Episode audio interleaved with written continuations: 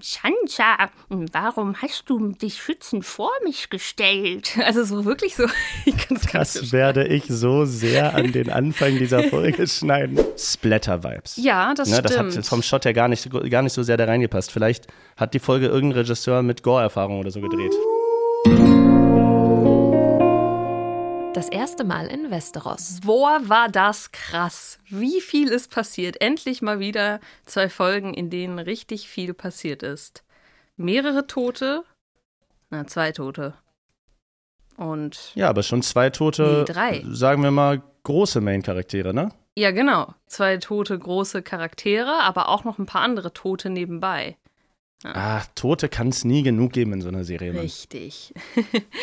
ich äh, sage einmal kurz, womit wir starten und womit wir enden. Wir starten nämlich in einem Gespräch zwischen Jamie und Tyrion im Kerker äh, mhm. bei Folge 7 und wir enden bei Staffel 4, Folge 8 mit einem Kampf, einem Götterurteil und dem Fakt, ich spoilere das an der Stelle schon mal, dass das Götterurteil nicht gut für Tyrion ausgeht. In welchen, äh, in welchen Gebieten befinden wir uns denn? Du hast dir ja wahrscheinlich Notizen gemacht. Ja. Und dann können wir entscheiden, wo wir anfangen. Wie immer bin ich der äh, vorbereitete Part in diesem Podcast, wie es schon in der Schule immer war. Und du bist der unvorbereitete Part. Nein, Spaß. Alles ich bin gut. Tim, ich bin auch dabei. wir, würde ich sagen, haben dieses Mal extrem viele Schauplätze. Ich würde aber mhm. behaupten, wir sparen uns Königsmund einfach wieder fürs Ende auf. Komplett. Mhm. Da können wir am Ende okay. drüber reden. Dann haben wir auch den Kampf sozusagen als Highlight. Damit wir trotzdem noch ein anderes Highlight haben, würde ich sagen, starten wir in Hohenehr, denn da stirbt ja okay, heute okay. auch jemand. Und alles so zwischendurch entscheiden wir dann spontan. Alright, so machen wir es. Ja, Sansa ist angekommen in Hohenehr und baut ein, ein, ein, eine Schneeburg. Also sie baut, sie baut Winterfell nach, ne? Genau, sie baut das Pendant von einem Sand Castle, wie, wie sagt man auf Deutsch? Ich bin so international.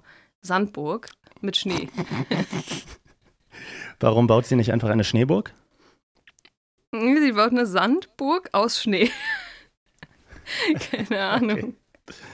Ah, ich weiß noch letztes Jahr im Italienurlaub, als ich eine Schneeburg aus Sand gebaut habe. Das war großartig. Ja. Möchtest du weiterreden? Aber selbstverständlich. Also, ähm, Robin Arren gesellt sich dazu und äh, wir lernen, dass äh, sich Mutter und Sohn da sehr ähneln, weil auch er ein sehr wankelmütiges Gemüt zu haben scheint. Schlechte Erziehung setzt sich durch, denn äh, die beiden sprechen miteinander und äh, am Anfang ist auch, am Anfang ist auch alles okay. Ne, der Junge will äh, ganz viele Leute fliegen lassen, fragt so, warum habt ihr das, doch, äh, warum habt ihr das denn auf Winterfell nicht? Und ähm, macht dann aber, als das Gespräch hitziger wird, einen Teil von dieser Schneeburg kaputt. Und Sansa sagt, Mann, du hast kaputt gemacht, woraufhin er komplett am Rad dreht und äh, das ganze Winterfell-Modell, die ganze Sandburg aus Schnee, zertritt und kaputt macht, was so weit geht, dass äh, Sansa ihm am Ende eine Ohrfeige gibt. Ich distanziere mich zwar von äh, Gewalt gegen Kinder, aber die hat er sich verdient und äh, weinend wegläuft. Das Ganze hat Peter Baelish anscheinend mitbekommen, denn Peter Baelish kommt danach ins Szenario, tröstet und küsst Sansa. Oh, mir kommt's hoch. Was wiederum Lisa sieht, die ja sowieso schon äh, den Komplott riecht, dass Peter Baelish und Sansa eigentlich ein Paar sind und sie betrügen. Ihr kommt's auch und hoch. So, hier kommt's auch hoch. Und so nehmen die Dinge dann ihren Lauf. Erzähl, wie geht's weiter? Boah, ja, also erstmal ganz kurz. Peter Baelish und Sansa. Also wir merken ja jetzt in diesen beiden Folgen, die nähern sich einander an. Noch nicht unbedingt auf eine sexuelle Art und Weise, aber ich würde sagen, von seinem Interesse her schon auf eine, ja, doch irgendwie sexuell interessierte Art und Weise. Er wird sie nicht von der Bettkante stoßen. Nee, aber definitiv gar nicht. Ähm, und ja, Sansa, also Sansa macht in diesen Folgen viel Entwicklung mit, darüber werden wir gleich wahrscheinlich noch reden. Also sie emanzipiert sich so ein bisschen. aber sie spielt dieses Peter Bailey-Spiel auch mit. Und dazu muss ich jetzt noch eine Sache sagen. Ähm, Tim, ich weiß nicht, hast du die Folgen mal auf Englisch geguckt oder in Teilen? Weil, ja? Einzelne Szenen immer mal, aber ähm, jetzt nicht ganze Folgen. Also jetzt in Bezug auf diese Folge wüsste ich nicht, worauf du hinaus möchtest. Pass auf, ich habe nämlich, also wir machen das ja schon so, dass wir ab und zu, also ich gerade gucke mir manche Szenen nochmal auf Englisch an, weil ich das dann nochmal im Original so geactet hören will. Aber bis jetzt habe ich Peter also Kleinfinger, noch nicht im englischen Original gehört. Und ich sag dir, auch an alle da draußen, die auf Deutsch geguckt haben, hört euch mal die Stimme von dem im englischen Original an.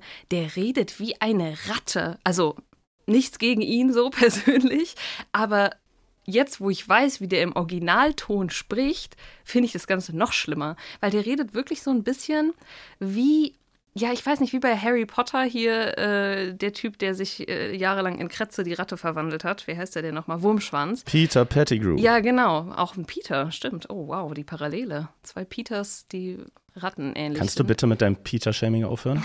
Tut mir leid an alle Peters da draußen. Aber er redet halt wirklich so, ich versuche das mal auf Deutsch nachzuacten. Sansa, warum hast du dich schützend vor mich gestellt? Also so wirklich so. das werde ich so sehr an den Anfang dieser Folge schneiden. Warte, ich muss mir den Timestamp aufschreiben, das ist ja überragend, Alter. Ja, ich weiß auch nicht. Also ich verstehe jetzt irgendwie noch mehr, also dieses Kleinfinger und er ist so, so wieselig und, und hinterlistig und so, das passt jetzt noch mehr für mich. Und ich finde es einfach, mhm. naja, irgendwie dadurch noch schlimmer, dass Sansa, die ja irgendwie noch halb so ein Kind ist, den jetzt für die nächste Zeit erstmal als, als so eine Art Partner an ihrer Seite haben wird. Aber warum eigentlich? Äh, ja. Weil. Aber was ist eigentlich passiert? Genau.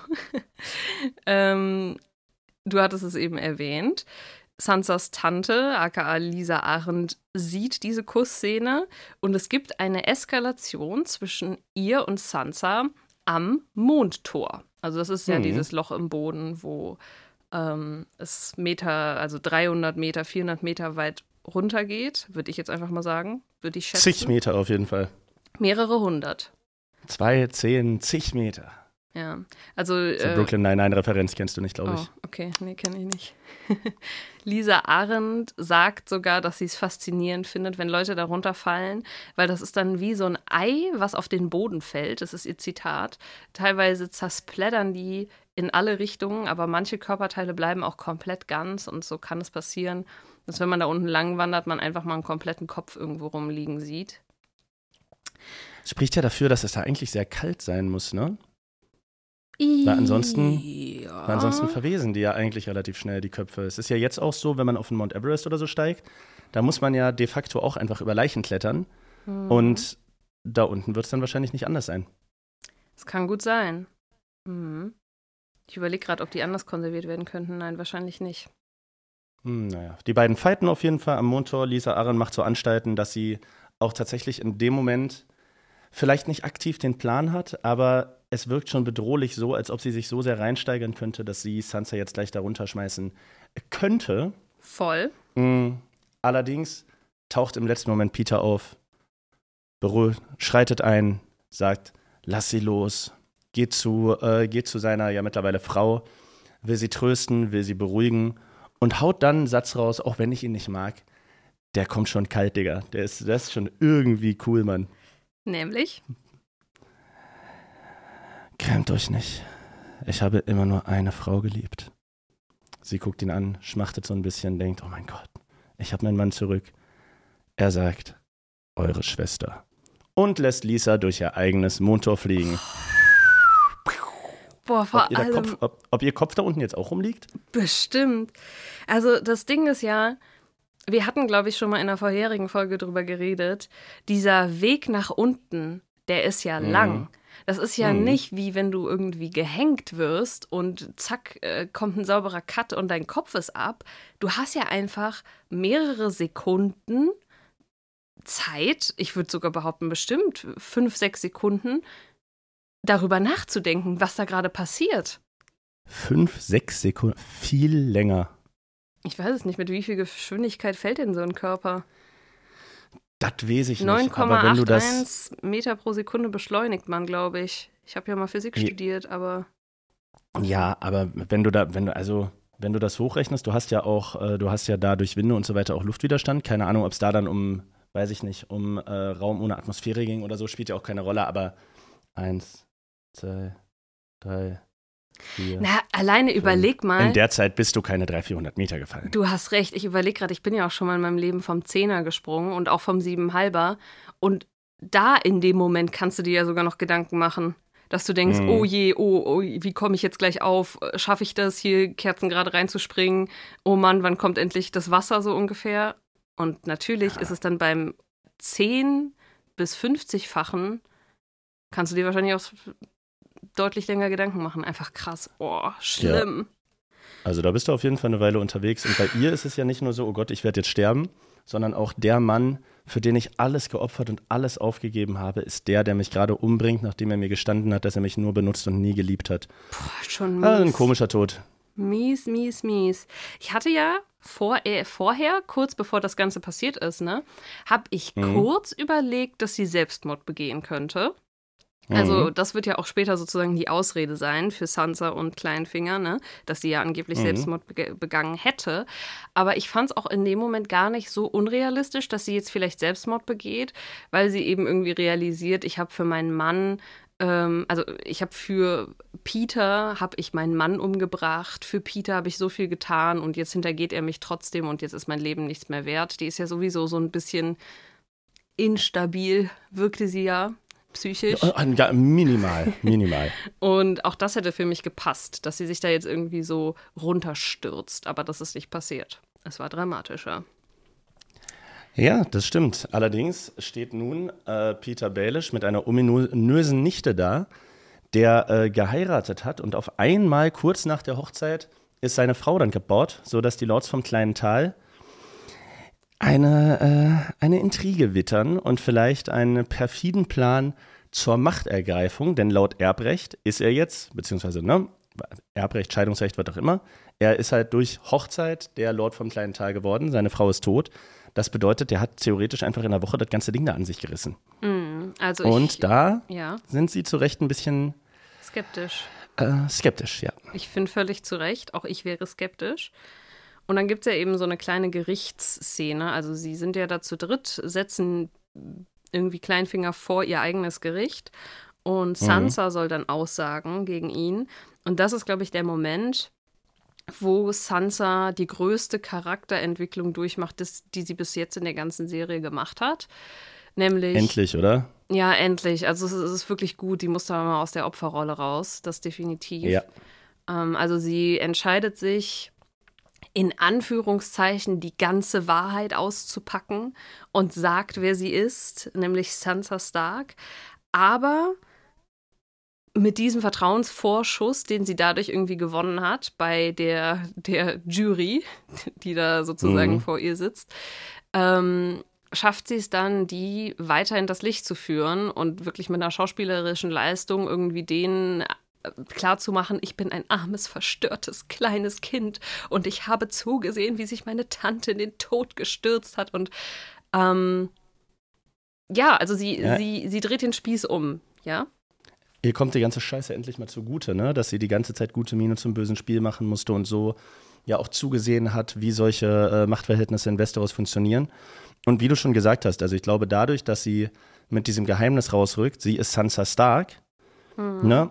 Überzeugt sie die Jury so sehr, dass sie danach quasi alles hätte erzählen können. Sie playt es aber auch eben perfekt, ne? Also sie macht es sehr, sie bringt es sehr glaubhaft rüber, ähm, dass Peter Baelish ihr Wohltäter war und sich nur um sie gekümmert hat, äh, aus, ich weiß gar nicht, philanthropischen, altruistischen, ich weiß es nicht, aus äh, edlen Motiven, sagen wir es mal so. Und ähm, dass sie natürlich auch den Tod ihrer Tante bedauert und das arme Mädchen und Lord Baelish ist der Einzige, der jemals für sie da war. Und die lassen sich da dann aber auch schon leicht um den Finger wickeln, muss man sagen. Ja, ja, der eine Mann äh, sagt ja sogar so, oh, ich kenne dich noch als kleines Kind und so, hatte voll diese Sympathie auch zu Ned Stark und so, also das, ähm, ja, war schon well played von ihr. Ich weiß noch nicht, wie ich es finde. Also zum einen bin ich natürlich total froh, dass sie diese Entwicklung jetzt durchmacht und sich mal Mhm. emanzipiert von der Rolle des armen Mädchens, was irgendwie die ganze Zeit teilnahmslos nur dabei sitzt. Andererseits so das Sidekick von Kleinfinger zu sein, ist jetzt nicht ganz die Entwicklung, die ich mir irgendwie gewünscht habe für sie. Also ich weiß nicht. Also ich will nicht, dass Sansa eine Schlange wird. Ich würde lieber wollen, dass Sansa irgendwie eine, eine coole Schlange wird, nicht eine eklige Schlange.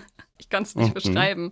Vielleicht, äh, vielleicht kann, können die Zuhörer das nachvollziehen, was ich meine. Ich, ich weiß, was du meinst. Du willst, dass sie, äh, dass sie aufgeht, checkt, wie sie sich zu verhalten hat, so auch vielleicht mal manipuliert, ne, nach der ganzen Scheiße, die ihr passiert ist und so, aber dass sie im Grunde genommen sich für coole Sachen einsetzt und nicht so jemand wird wie Peter Baelish, der überhaupt kein Gewissen hat und ohne irgendwelche coolen Motive handelt. Genau, ja, so ein bisschen kann man es vielleicht sagen. Aber eine Mhm. wichtige Sache, die wir noch nicht besprochen haben, ganz kurz. Ich bin ja Mhm. hier der äh, Frisuren-Girly-Podcast auch, was Sansa betrifft. Sie Mhm. hat jetzt auch eine neue Haarfarbe, ne? Also in der letzten Szene, die wir in Hohen Air haben, ähm, geht es ja irgendwie darum, dass jetzt ne, der kleine elfjährige gestillte Sohn, der soll irgendwie auf jeden Fall erstmal raus und die Welt erkunden.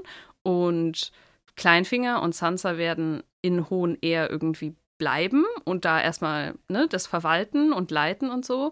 Und sie kommt dann da so in den Thronsaal geschritten, ist auf einmal so ein Gothic-Vamp, also hat so, hat so Kleidung an, die so schwarz und und ich kann es gar nicht beschreiben, aber so Gothic-mäßig, so ein bisschen, aber in, in, in extrem extravagant ist und hat auf einmal schwarze oder sehr, sehr dunkelbraune Haare. Werbung. When you need mealtime inspiration, it's worth shopping Kroger, where you'll find over 30,000 mouthwatering choices that excite your inner foodie. And no matter what tasty choice you make, you'll enjoy our everyday low prices, plus extra ways to save, like digital coupons worth over $600 each week. You can also save up to $1 off per gallon at the pump with fuel points. More savings and more inspiring flavors make shopping Kroger worth it every time. Kroger, fresh for everyone. Fuel restrictions apply.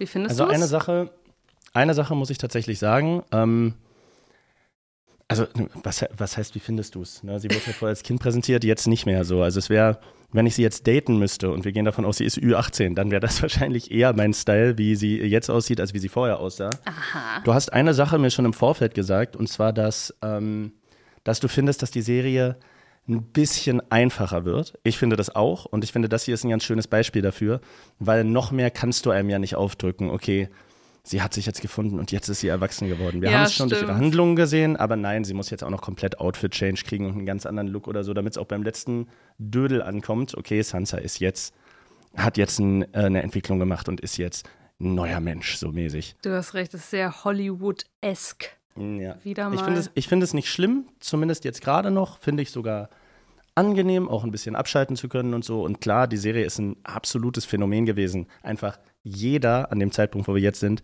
einfach jeder hat das geguckt. Der popkulturelle Einfluss ist an dir auch nicht vorbeigegangen.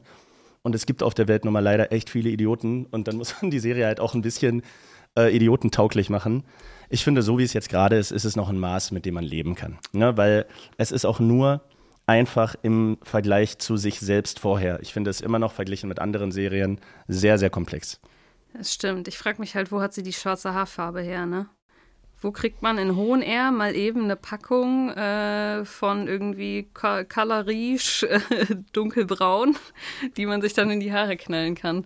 Spaß. Da war, da war doch so eine Oma mit in, dem, äh, mit in dem Rad. Die färbt sich bestimmt auch ab und zu die Haare zu festlichen Anlässen. Vielleicht hatte die noch was da. Irgendwie Naja, mit so das Kohle oder so. Ich weiß gar nicht, wie man das früher gemacht hat, wenn überhaupt. Das letzte, was passiert, ist, dass Peter Baelish, nachdem er jetzt offiziell, äh, offiziell Lord ist, ähm, sofort die Lords quasi auf seine Seite ziehen will, um im Zweifelsfall auch gegen die Lannisters anzutreten. Und äh, dass er Robin Arryn so ein bisschen, und das finde ich gut, so ein bisschen aus seinem verhätschelten, verwöhnten Komfortbereich rausholen will, sondern er sagt ihm, du gehst jetzt raus in die Welt, auch wenn deine Mutter gesagt hat, da ist es nicht sicher. Nirgendwo ist es sicher, aber es ist für dich sicherer, wenn du weißt, wie du dich äh, als Mann zu verhalten hast. Das bedeutet, er will ihn jetzt so ein bisschen als Nachfolger aufbauen, glaube ich. Das ist halt die große Frage. Will er das? Weil ich habe mir überlegt, vielleicht will er auch das genaue Gegenteil. Er denkt sich, der Typ ist so verhätschelt des Grauens, hat nichts kennengelernt von der äußeren Welt und geht vielleicht eh beim ersten One-on-One-Kampf gegen irgendwen da draußen drauf und dann bin ich ihn los. Also ich hatte auch Kann so auch ein sein. bisschen das Gefühl, vielleicht ist es, äh, yo, wir wollen, dass der Junge hier uns nicht mehr im Weg steht, weil er ja eigentlich immer noch der rechtmäßige Erbe ist, ne? Das stimmt, das kann auch sein. Das ist auch möglich. Da hast du recht. Guter Take. Naja. Naja, also Hohenair äh, ist damit zur Hälfte mehr oder weniger abgeschlossen, denn wir können ja vielleicht, äh, sagen wir mal regional zumindest in der Gegend bleiben, denn Arya Stark schafft es schon wieder fast zu ihrer Familie. Arya Stark ist sehr oft sehr, sehr nah dran. Die kommt immer so das Stündchen zu spät, Alter. Sie ist der Blitz. Was ist da los? Kennst du diese Folge von ähm, How I Met Your Mother, wo jemand der Ja, Blitz klar. ist? Also Hm? ganz kurz für die Natürlich. Zuschauer, das ist so die Person, die immer so gerade das Krasse, was passiert, verpasst. So, die gerade auf Toilette gegangen ist, wenn irgendwie, keine Ahnung, irgendjemand krasses äh, durch die Bar gelaufen ist oder so. Und das ist Aria eigentlich mit ihrer Familie so. Sie ist der Blitz. Ja, das stimmt. Naja. Naja. Die Vorher, beiden, kommen, ja. äh, die beiden kommen an so einem äh, Dorf vorbei. Aria ist ja immer noch mit dem Hund unterwegs. Sie sind auf dem Weg nach Hohenair, damit ähm, Aria quasi für Lösegeld an Lisa Arren verkauft werden kann. Ähm, einer, der, äh, einer der Dorfbewohner sitzt äh, tödlich verletzt, mh, sitzt tödlich verletzt da herum und äh, man sieht, der wird es nicht packen. Und die drei reden so ein bisschen, äh, reden so ein bisschen über den Tod. Ja, das fand ich sehr interessant. Es gibt so ein bisschen so eine Metaebene, ähm, wo wir auch viel, finde ich persönlich, über Arias Sicht auf die Welt und die Dinge lernen. Ähm, Mhm. Was mir so im Kopf geblieben ist, ist, dass sie sagt, ähm, dass der Tod so ungefähr das Gar nichts ist. Und der Mann dann sagt, ja, gar nichts ist wahrscheinlich besser, als wie ich hier sitze und leide gerade. Und sie sagt dann irgendwie Mhm. sowas so, nein, gar nichts ist nicht besser oder schlechter als irgendwas. Gar nichts ist einfach gar nichts. Und das finde ich, muss ich persönlich sagen, eine sehr gute Sicht auf den Tod. Also, um ein bisschen persönlich zu werden, so ich hatte auch lange Zeit, so gerade als Kind, so ein bisschen Angst vorm Tod, weil ich immer so gedacht habe, dann ist es ja einfach für im schlimmsten Fall Millionen Jahre, dass da nichts ist. Und als Mensch denkt man sich dann immer so, ja, das ist ja bestimmt schrecklich und lang und langweilig, aber nichts ist eben einfach nur nichts. Also nichts Mhm. ist nicht existent. Es ist, es ist so, als ob man, keine Ahnung, wenn man, wenn man abends einschläft und morgens aufwacht, dann merkt man ja auch nicht, dass man gerade acht Stunden geschlafen hat, so ungefähr, sondern oft ist es so wie so ein Wimpernschlag einfach nur. Und genauso sehe ich das ehrlich gesagt auch. Deswegen fand ich das irgendwie nochmal eine nette, eine nette Szene und hat mich persönlich irgendwie nochmal Aria noch besser ähm, dastehen lassen. Ich finde sie einfach cool. Sie ist ja, du bist ja auch nicht religiös und sie ist auf jeden Fall auch in einer Welt voller äh, verschiedener Götter, Gottheiten und äh, Religionen nicht religiös, wie wir hier feststellen. Ja, das stimmt. Also Ähm, vielleicht aber auch, weil sie ihre komplette Familie so ungefähr verloren hat, ne? Das kann natürlich sein. Ähm, was ich hier an der Stelle ganz interessant fand, ähm, ist, dass wir meiner Meinung nach auch beim Hund eine Charakterentwicklung sehen. Ja. Ähm, ich weiß gar nicht, ob dir das aufgefallen ist, aber wir hatten ja noch vor ein paar Folgen Sandor Klegan, den Bluthund, der äh, einen Typen kaputt schlägt und ihm sein Silber klaut, weil er den Winter sowieso nicht überlebt. Was Arya dann noch ziemlich scheiße fand. So. Und jetzt haben wir hier einen Hund, der einem Typen, der auf jeden Fall sterben wird, noch Wasser gibt. ja, guter Punkt. So. Guter und Punkt. das ist auch nicht effizient. So, er bittet um Wasser und der Hund von vor zwei Folgen hätte gesagt, warum soll ich mein Wasser an dich verschwenden? Du bist eh tot. Wer weiß, wann ich das nächste Mal an einem Bach vorbeikomme oder was auch immer. Ne? Das ist, also er, er handelt da selbstlos und das ist neu. Er gibt ihm erst was zu trinken, Und dann und- tötet er ihn. Dann tötet er ihn, genau. Dann erlöst er ihn quasi mit einem Stich durch Herz. Zeigt Aria das auch. Da sitzt das Herz. Wenn du jemanden schnell töten willst, machst du das so. Und wird aber kurz darauf, ich finde es erstmal richtig, dass sie ihn getötet hat. Ich kann es Ja. nachvollziehen. Muss ich auch sagen. Er wird aber kurz darauf dann auch angegriffen. Und zwar springt ihn irgendwer von hinten an, beißt ihm in den Hals, weil ein Lösegeld auf ihn ausgesetzt ist. Mutiger Typ, Alter, weil mit dem Hund würde ich mich nicht anlegen wollen. Ähm, ja, und der dieser Typ hat Typ, auch der sofort den, Genickbruch. ja. Äh, und dieser Typ ist aber noch mit wem anders unterwegs, wenn ich es richtig in Erinnerung habe. Genau. Ähm, den Aria wiedererkennt, weil der damals auf dem Gefangenentransport ihr angedroht hatte, sie zu vergewaltigen. Ja, es ist alles sehr verschachtelt, aber im Grunde hast du es eigentlich ganz gut gerade erklärt. Ja, genau das Mhm. passiert nämlich. Ähm, Und wir merken, Aria ist eine sehr, sehr aufmerksame und schnelle Lernerin. Was tut sie? Äh, genau, sie sagt erstmal, dass er nicht auf ihrer Liste steht, denn sie kennt ja seinen Namen nicht. Er verrät ihr daraufhin seinen Namen und sie sagt, ah, danke. Ich glaube, Groge oder irgendwie sowas heißt er. Und wenige Sekunden danach sticht sie ihm Nadel mitten ins Herz. Also sie Hm. hat schnell gelernt. Ne? Das sollte damit, glaube ich, dargestellt werden. Das mit dem Herzen hat sie sich direkt gemerkt. Und wir merken ein weiteres Mal, Aria macht keine Faxen.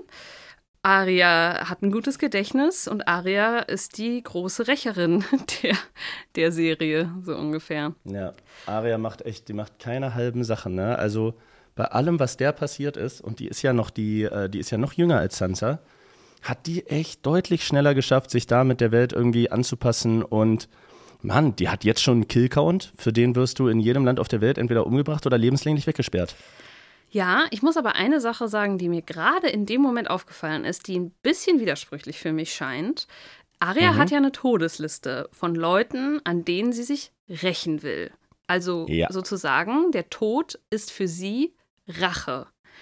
Ja. Andererseits haben wir eben gelernt, dass Aria anscheinend, wie ich es auch vermuten würde, daran glaubt, dass nach dem Tod einfach nichts passiert und das vielleicht sogar relativ wertneutral ist. Also man, also wenn ich jetzt Aria fragen würde, glaubst du, dass Menschen für immer in der Hölle schmoren, wenn sie tot sind, dann würde Aria wahrscheinlich sagen, nee, ich glaube, nach dem Tod passiert einfach gar nichts. Und Mhm.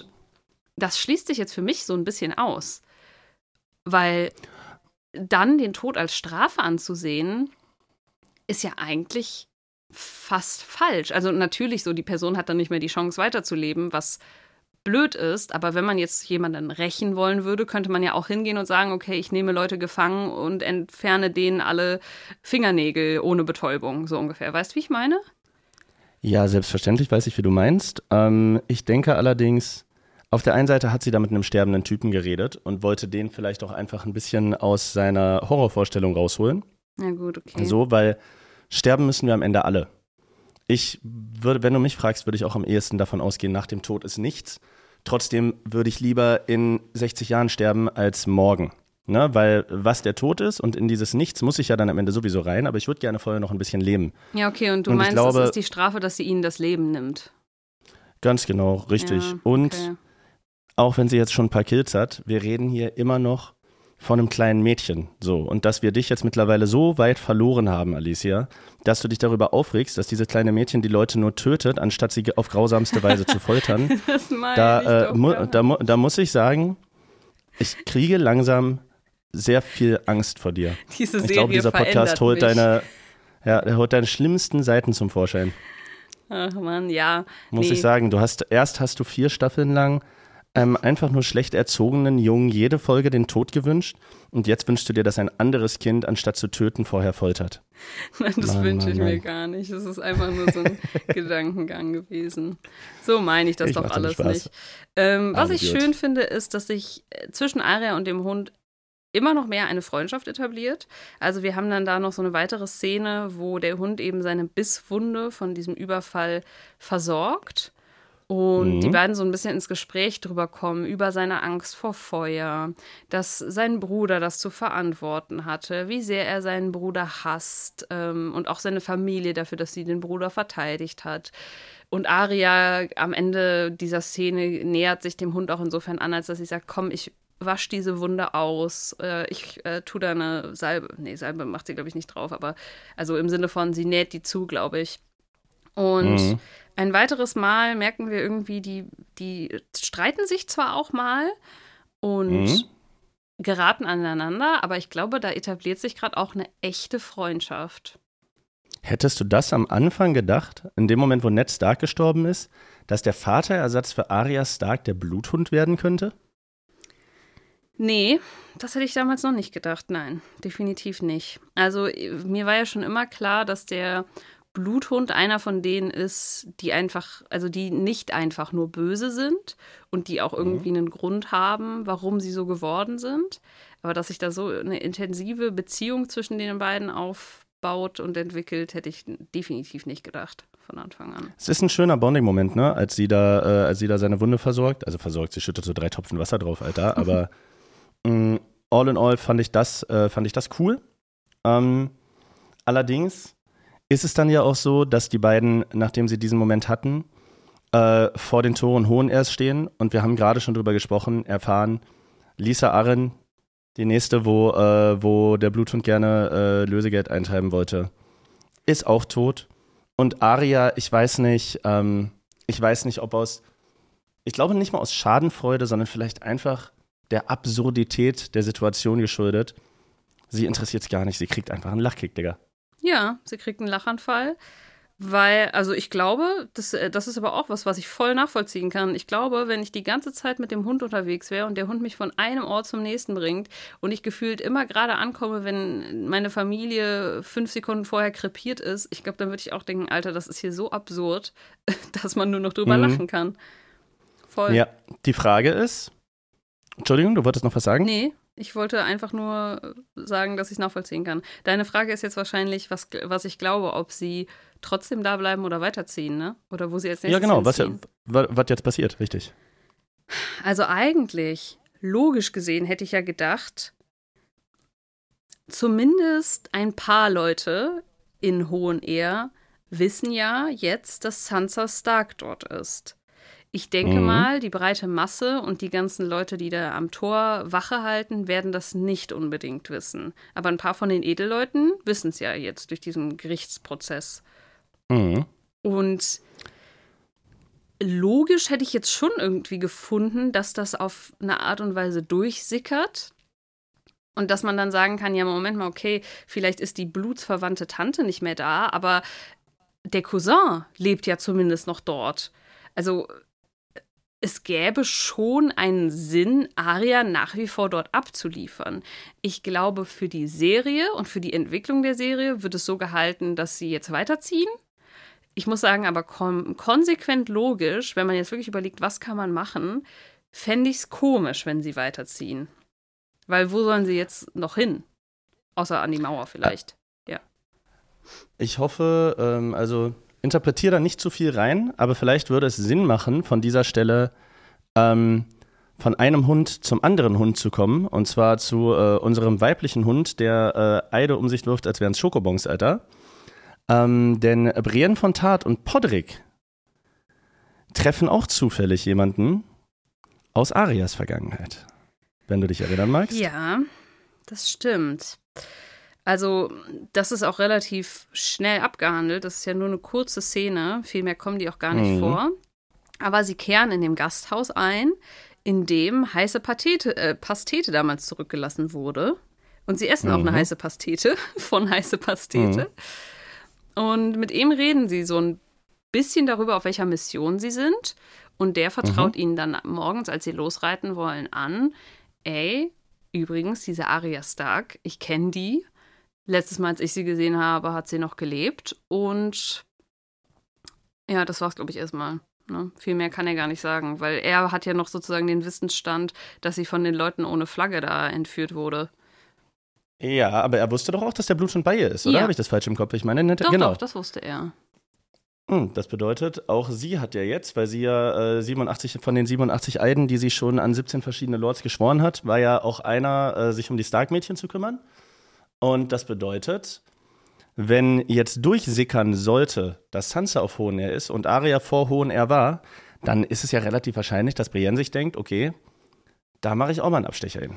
Ja, also ich glaube, Podrick sagt doch auch sowas wie, dass er glaubt, dass Sansa in Hohen Air sein könnte, weil Podrick hat ja irgendwie durch Tyrion die ganzen Häuser auswendig gelernt und mhm. weiß auch so, wie die Beziehungen von den allen sind und sagt auch, dass es für sinnig hält, dass Sansa vielleicht bei ihrer Tante untergekommen ist. Also, mhm. wenn ich es richtig verstanden habe, sind die beiden gerade auch auf dem Weg nach Hohenair. Aber die Serie lebt ja quasi davon, dass sich Menschen immer gerade so verpassen oder sich teilweise sogar noch gegenseitig sehen und dann einer entscheidet, nee, ich werde aber nicht Hallo sagen, sondern ich werde weiterziehen. Mhm. Daher könnte ich mir vorstellen, dass das auch wieder so eine Situation wird. Das ist durchaus möglich. Ähm, wir, werden, äh, wir werden sehen, denn ähm, ich sage mal so, wir sind ja noch lange nicht am Ende und äh, die sind, sind, jetzt alle in unmittelbarer Nähe. Vielleicht ergibt sich ja demnächst mal was. Wo, Gucken wir mal. Also, wo soll der Hund Aria jetzt als nächstes hinbringen? Was wäre die nächste Idee? Also, es bleibt ja eigentlich nur noch übrig, zur Mauer zu gehen. Weil Aria ja. hat ja sonst keine Verwandten mehr, ne? Safe, zu John Schnee, genau. Das genau. wäre wahrscheinlich, äh, also das wäre, wenn ich der Hund wäre, würde ich mir denken, ja. Abfahrt. Oder vielleicht würde ich mir auch denken, komm, ist egal, wir ich brennen durch. Auf. genau, ja. ja. Komm, wir, wir segeln nach Bravos. Ich verding mich als Fischer. Guck, dass du vielleicht irgendwie, äh, oder als Söldner oder was auch immer, ähm, und lass dich irgendwo sein. Irgendwer wird den Starks ja gut, gedings, äh, gut gesonnen sein. Er ist ja, also der Hund hatte schon gesagt, er würde gerne zu den Zweitgeborenen gehen. Das bedeutet, der Hund würde dann für Daenerys kämpfen übrigens, wenn er sich denen anschließen würde. Genau, hatten wir ja schon ähm, drüber geredet. Genau, vielleicht nimmt der Aria auch, also vielleicht informiert er sich auch, was in Meren geht, geht zu den Zweitgeborenen, nimmt Aria mit, weil Aria könnte ja auch für Daenerys als eine geborene Stark, die ja gerade ähm, noch so darüber nachdenkt, ey, scheiße, wie kriege ich die Häuser alle hinter mich? Ne? Ich habe zwar die Leute, aber wie kriege ich die Häuser hinter mich? Könnte auch Aria eine Waffe sein, wenn sie sich mit ihr zusammentut und sagt, Daenerys Sturmtochter und Aria aus dem Hause Stark, aus dem Norden, kommen jetzt zusammen dann hätte sie im Norden schon mal bessere Karten, die Leute auf ihre Seite zu holen. Sehe ich gerade noch nicht, könnte aber natürlich sein. Aber mir ist gerade, als du das erzählt, was, was anderes aufgefallen. Ich weiß gar nicht, ob es eine andere Serie gibt, bei der es so ist, dass bis Ende der vierten Staffel und vielleicht sogar noch länger sich einfach die Hauptdarsteller vielleicht noch nie begegnet sind. Die hatten ja bis jetzt keinen einzigen Drehtag gemeinsam. Also eine, nope. eine Daenerys, die da die ganze Zeit in Essos, was dann vielleicht auch in Wirklichkeit irgendwie Malta oder Kroatien ist, dreht. Und eine Aria, die irgendwo in den Highlands von äh, Irland oder so, zumindest sieht so aus, ich weiß jetzt nicht genau, was es ist, dreht.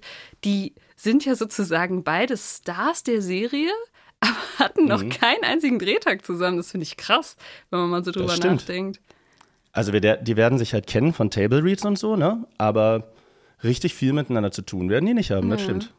Ja, aber wer weiß, oh, was nicht ist, kann ja noch werden. Was haben wir noch vor uns? Wir haben noch vor uns. Die Mauer? Ähm, genau, die, äh, dann den, äh, die Botens im Norden.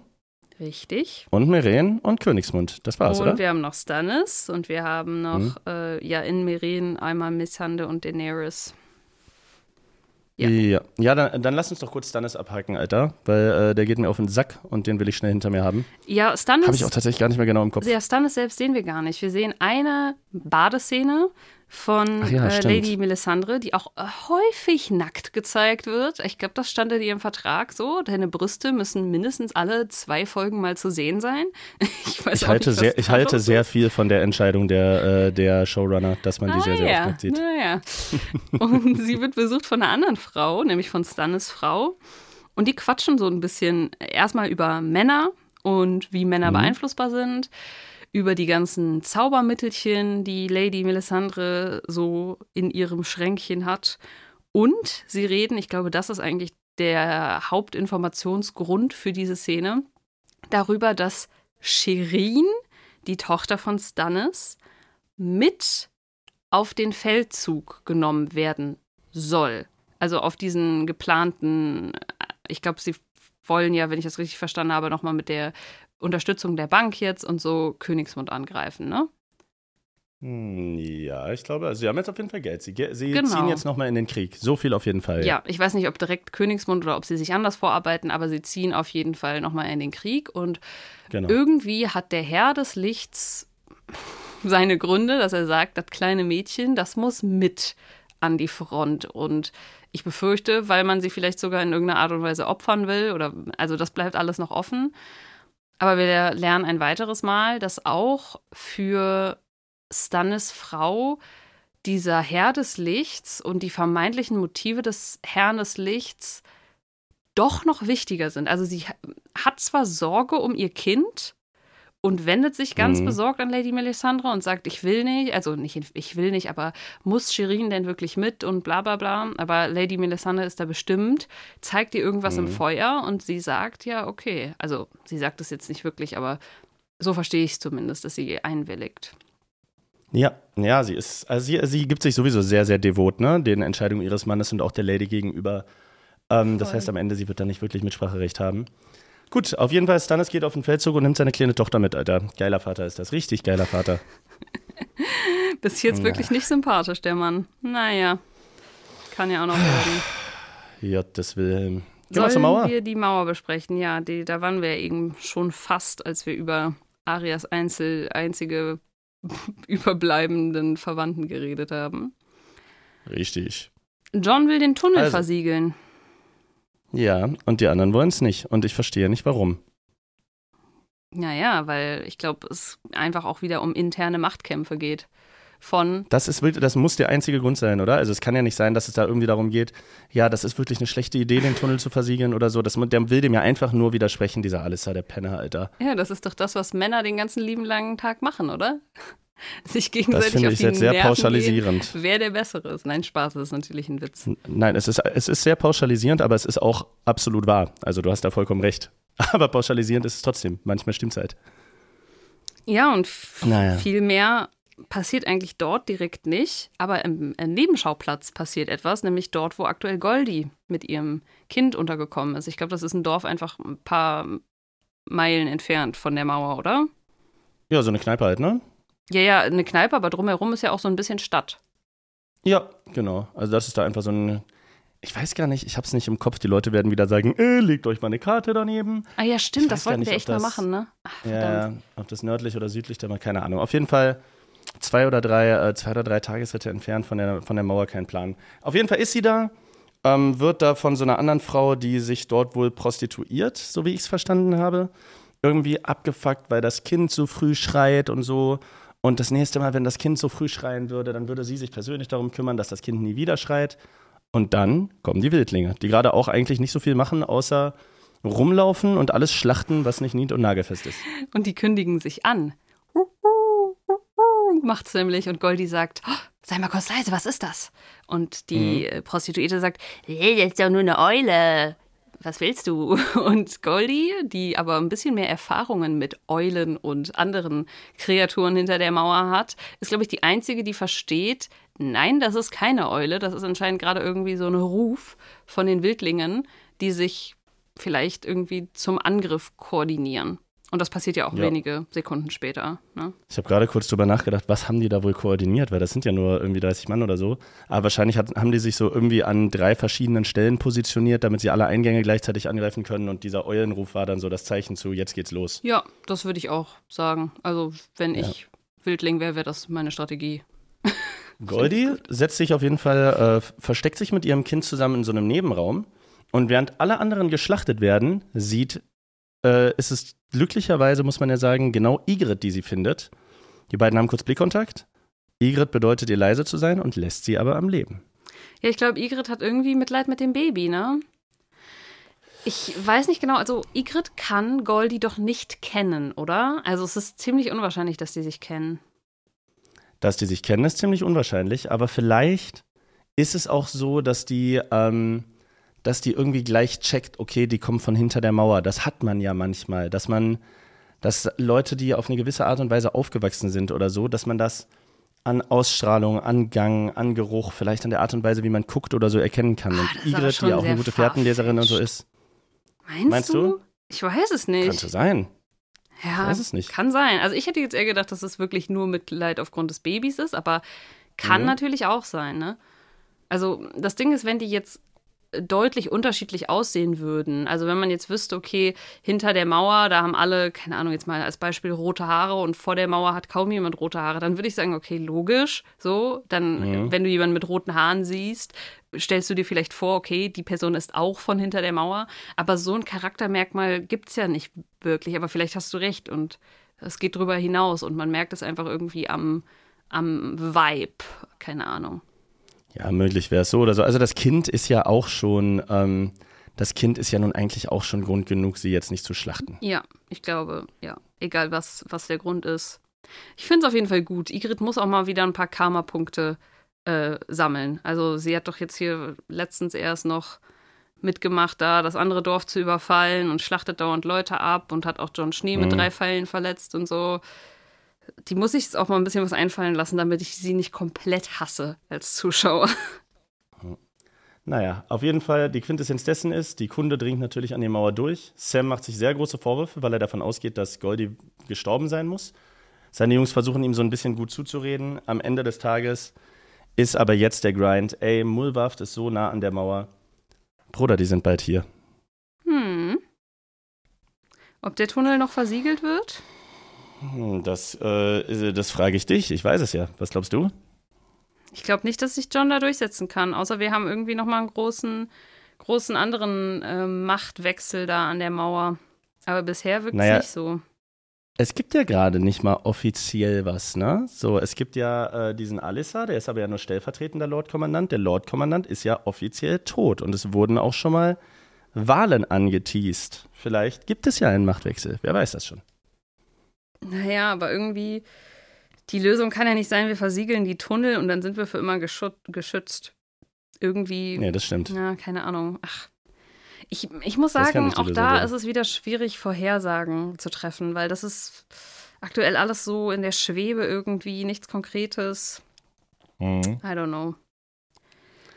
Gut, bleiben wir mal, äh, es bleibt spannend, bleiben wir mal im Norden und gehen äh, zu einer anderen, einem anderen Überfall, nämlich dem von Ramsey Bolton geplanten Überfall auf Meidengraben. Meidengraben, die Festung, die äh, Ramseys Vater Roose unbedingt haben wollte, ähm, weil die so ein wichtiger Schlüsselpunkt ist im Norden. Ähm, Ramsey instruiert Theon, er muss wieder Theon Graufreud sein, er darf jetzt nicht mehr Stinker sein und muss als Theon Graufreud die äh, Eisenmänner davon überzeugen, die Festung aufzugeben. Dann werden sie alle überleben. Ja, also mehrere Fragen schwirren mir durch den Kopf. Meidengraben, diese Festung, das sieht aus wie, keine Ahnung, als ob man die wilden Kerle genommen hat. Kennst du noch die wilden Kerle? Und dann irgendwelche Die Kinder. Fußballkerle da. Ja, irgendwelche Kinder, die sich da so selbst so ein Lager zusammengezimmert haben, weil Meidengraben sieht einfach aus wie so ein Schrottplatz-Burg-Ding. Also, ich weiß nicht, ob das nur ich so empfunden habe, aber das sieht aus wie irgendwie mit Wellblechen zusammengezimmert. Das ist keine richtige erhabene Burg, sondern eher so ein dahingezimmertes Ding auf dem. Könnte aber Berg. vielleicht ja auch daran liegen, dass der Eindruck erzeugt wird, dass die Leute, also die Eisenmänner da alle als sehr von Krankheit gepeinigt und abgerockt und so Ja. aussehend dargestellt werden. Ich Das verstärkt den Einfluss ja nochmal. Ich glaube, genau das ist der Punkt. Ich glaube, die wollten so ein bisschen durch das Aussehen dieser Festung auch schon mal zeigen, wie, wie krank und löchrig so ungefähr es im Inneren aussieht. Also das Äußere sollte das so ein bisschen widerspiegeln. Ne? Hm. Ja. Naja, äh, auf jeden Fall äh, kriegt Theon seine Rolle nur so halbwegs gut gespielt, weil der äh, Anführer der Eisenmänner nicht nachgeben will. Er sagt, einen Scheiß geben wir auf, wir sind Eisenmänner, wir geben nicht auf. Und kurz bevor Theon zurück in seine Stinkerrolle fällt, das machen die Eisenmänner irgendwie oft, kommt jemand anders, hackt dem Anführer von hinten eine Axt in den Kopf und sagt, ich bin doch nicht bescheuert, ich sterbe doch hier nicht auf Meidengraben. Theon, wenn ihr uns rauslasst, dann gehen wir auch raus. So, was sollen wir, was sollen wir hier krepieren? Also irgendwie so, auch so richtig loyal sind die Eisenmänner ihrer eigenen Sache nicht. Nee, aber das liegt ja vielleicht auch daran, wie gesagt, dass die alle von Krankheit gepla geplagt sind. Auch das ist wieder so. Ich weiß ja nicht, ich weiß ja nicht. Ich habe ja selber aktuell nicht so gutes Immunsystem, wie man vielleicht auch letzte Folge gehört hat, als ich ein bisschen erkältet war. Und dieses Ganze, also Ramsay und seine Truppe gehen da jetzt nach Meidengraben. Meidengraben ist komplett verseucht mit irgendwelchen Leuten, die anscheinend sowas wie die Pest haben. Und die kümmern sich gar nicht drum. Die denken sich einfach so, ja, wir, wir nehmen das jetzt ein und töten einfach alle der Anwesenden und dann ist das unsere Festung. Aber ich persönlich, ich würde die gar nicht haben wollen. Ich würde doch keinen Fuß in diese Festung reinsetzen, wo alle. Hallo, die ist strategisch sind. wichtig für den Norden. Ja, okay, das ist wahrscheinlich der Punkt. Ne? Was auf jeden Fall, äh, was man hier auf jeden Fall sieht, ist auch, dass Ramsay nicht unbedingt ein Mann von Ehre ist, denn das sichere Geleit, was er ihnen versprochen hat, wenn sie die Burg aufgeben, bekommen sie nicht. Stattdessen lässt er sie einfach alle häuten. Das Häuten findet der geil. Der ist ein kleiner Sadist, der Ramsay. Der häutet alle Eisenmänner in Meidengraben und bringt sie alle um. Ich hasse Die Graufreuz sind irgendwie Loser, Alter. Warum sind die Graufreuz Loser? Ich finde eher, die Person ist ein Loser, die verspricht, yo, wir werden euch hier äh, das Leben schenken, wenn ihr uns die Festung überlasst. Und dann äh, die Person häutet. Das finde ich irgendwie. Nee, der ist ein Arschloch, aber ein Loser ist er nicht. Der hat bisher alles hingekriegt. So, der hat Theon Graufreud gebrochen, der holt sich seine Festungen. Er ist jetzt am Ende, können wir gleich nochmal kurz zu kommen, von seinem Vater sogar anerkannt worden. Er ist fies, aber ein Loser ist er nicht. Wohingegen die Graufreuds, wir wissen über die, dass die irgendwie in der Vergangenheit immer reingeschissen haben. Ja, Dann haben sie in Winterfell reingeschissen und jetzt haben sie wieder in Meidengraben reingeschissen, sind illoyal untereinander und konnten auch Theon irgendwie nicht befreien. Und es ist irgendwie, weiß ich nicht, Balon ist auch ein komischer Typ, Alter. Ich weiß nicht. Also die Graufreuds sind, die Graufreuds sind ein bisschen wack. Werbung. Ja, ja, also das stimmt schon. Äh, Sie haben jetzt wirklich, aber naja, wie gesagt, sie waren auch durch Krankheit geschwächt und so. Vielleicht haben die ja alle Skorbut, weil die da auf ihren Eiseninseln zu wenig äh, Vitamin C bekommen oder irgendwie sowas. Und deswegen sind Das kann so sein. War das nicht sowieso auch in Großbritannien irgendwann mal voll das Ding? Ich glaube, in Irland war Skorbut sehr verbreitet. Das geht ja so als Schiffsfahrerkrankheit, aber Mhm. ich glaube in Irland auch, weil irgendwo in Irland, vielleicht erzähle ich jetzt auch Scheiße, könnt ihr mal in die Interaktionen schreiben, gab es mal eine Zeit, wo die richtig verarmt waren und Hungersnot war und dann haben die sich einfach fast nur von Kartoffeln ernährt und da fehlt wohl irgendwas drin, sodass denen dann da auch in die Zähne ausgefallen sind. Die so. Zeit gibt es auf jeden Fall. Das war auch die Zeit, wo die Mhm. Leute dann mit der Mayflower nach Amerika gesegelt sind, um Uh. da bessere Zeiten zu erleben. Ja, naja, also Ramsey Ende vom Lied ist, Eisenmänner alle dort und Ramsey steht mit seinem Vater auf dem Berg und sagt, ja, ich habe den Meidengraben geklärt, Theon ist jetzt Stinker, die beiden äh, Stark-Jungs leben auch noch und der Vater denkt sich, okay, du bist jetzt kein Bastard mehr, du bist kein Schnee mehr, du bist jetzt ein Bolton. Ramsey Schnee wird zu Ramsey Bolton und somit ja irgendwie zum Erben, ne? Ich weiß jetzt nicht, ob der. Ja, nicht nur irgendwie, ganz offiziell. hat der Bolton-Typ noch andere Kinder? Oder nur Die- Ramsey? Oh, das ist eine gute Frage. Doch, der hat doch, der hat doch diese, äh, diese übergewichtige Frau, die er irgendwann auch mal vorgestellt hat nach der Hochzeit und meinte, ich habe jetzt die und die Frau, aber dafür habe ich Einfluss. Ja, genau, Ähm. die hat er geheiratet, aber mit der hat er ja wahrscheinlich noch kein Kind. Oder wenn sie jetzt schon eins gezeugt haben, dann wird es ja jünger sein als Ramsey.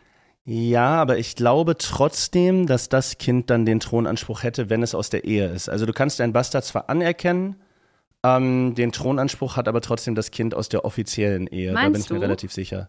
Ich glaube ja. Weil ich hätte jetzt gedacht, mit der Anerkennung verfällt das.